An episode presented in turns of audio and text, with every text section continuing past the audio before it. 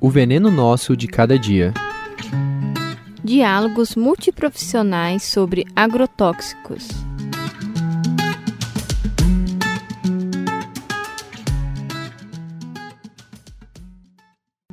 Oi, pessoal! Foi bom encontrar vocês antes da aula. Oi, professora, tudo bem? Olá, tudo bem? Então, Grazi e Giovanni, a gente estava discutindo na aula passada sobre a questão dos agrotóxicos. A gente começou a fazer um programa, lembra que eu falei para vocês? Sim. Sobre Claro. a questão dos agrotóxicos. É o veneno nosso de cada dia. E aí a gente lembrou que a gente tem que falar, primeiro de tudo, como é que se libera assim, né? Como é que é, como é que funciona a regulação desses, dessas, dessas substâncias que são colocadas aí nos nossos alimentos, em tudo na nossa vida, né? Como é que tem legislação para isso? Como é que isso funciona? Vocês sabem? Então, professora, para começar, para um produto ser liberado, ele precisa do aval de três órgãos: a Anvisa, o IBAMA e o Ministério da Agricultura. Então, a Anvisa é a Agência Nacional de Vigilância Sanitária, o IBAMA é o Instituto Brasileiro de Meio Ambiente, é isso? E o Isso. último é qual? É o Ministério da Agricultura mesmo. Hum. Cada um deles vai preparar um dossiê onde eles vão avaliar o impacto do, daquele produto. A Anvisa vai avaliar o impacto para a população, o, o IBAMA para o meio ambiente e qual é o potencial de poluição daquele, daquele produto. E o Ministério da Agricultura ele vai fazer uma- um dossiê onde ele avalia onde aquele produto vai agir, em quais plantas, frutas, enfim, e como ele funciona. Uhum. Então precisa do aval dos três. Se algum dos três não der esse aval, o produto não vai para frente, ele não é liberado.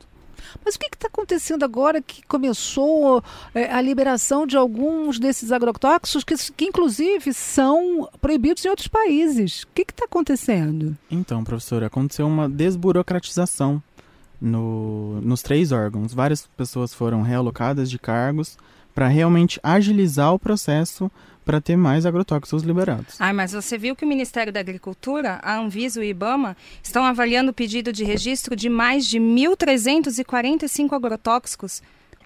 Tem vários agrotóxicos que estão na, numa lista de espera. A lei, por exemplo, ela prevê que, que o agrotóxico tem que ser, que o produto tem que ser liberado em 120 dias. Só que geralmente eles ficam numa lista de espera entre 5 e 8 anos para serem liberados. Meu Deus, mas o que está acontecendo nesse momento? Quantos já foram liberados? Vocês têm ideia desse, desse 2019 aí traumático para a vida da gente no que diz respeito à saúde, É, né, os efeitos para a nossa saúde em, em relação ao uso de agrotóxicos? Foram, foi um número muito significativo, né? Sim, foi por volta de 300 até agora. Certo.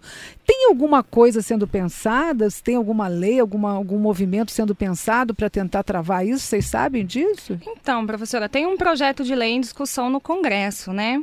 O objetivo desse projeto é acelerar o registro dessas substâncias mais modernas, né? Porém, a legislação atual, ela, apesar de ter uma necessidade de atualizar, ela é mais adequada para a proteção da saúde humana e do meio ambiente. Mas como assim? Se, se a gente tem alguns agrotóxicos que são proibidos fora, como é que eles podem alegar que eles estão pensando na saúde da gente, né? Não é uma coisa bem estranha? Sim, é bem estranho, é porque varia muito dos critérios dos países, né? O Ministério da Agricultura defende que esses produtos não trazem riscos se usados corretamente. O problema é que na prática, é, o próprio produtor rural ele não é adequadamente ensinado a usar os produtos e muitas vezes eles são utilizados de forma errônea e, e a mais do que a legislação permite. Será? Mas eu fico pensando assim, será que é a quantidade ou será que é realmente né, as substâncias que estão nesses, nesses venenos aí? Porque a gente fica pensando, se é veneno para a planta, será que não é veneno para a gente também? Sim, das substâncias que foram aprovadas esse ano, algumas delas causam é, infertilidade masculina, é, causam problemas para a reprodução humana, causam problemas no desenvolvimento do QI de crianças, no desenvolvimento mesmo das crianças, e algumas delas são banidas e proibidas na União Europeia. Agora, como é que isso, Grazi, está lá, né, está comprovado pela ciência e mesmo assim é, consegue um- uma aprovação para o uso no dia a dia? Ah, professora, isso é mais uma questão política mesmo, né? A, a, banca, a própria bancada ruralista, ela é a favor e defende o projeto. Esse projeto que está agora lá no, no, no, Senado, é isso? Isso, que está em discussão. Ela defende e ela também se pronunciou a favor justamente do projeto por conta da flexibilização. Agora, com a nova lei, esses produtos eles vão vir para o mercado ainda em fase de teste, e muitos até antes do, de, de testar. Meu Deus, nós estamos realmente então muito vulneráveis a essa questão legal, né? A gente vai ter que fazer outras coisas por aí para melhorar isso. No próximo programa, vou aproveitar o pessoal lá na aula e a gente vai falar como que esses produtos que estão aí, né? Podem de alguma maneira prejudicar o ambiente, o ar, né, a água. As pessoas precisam saber o que está acontecendo, né? Obrigada, Giovanni. Obrigada, Grazi. Nada, professor. O veneno nosso de cada dia.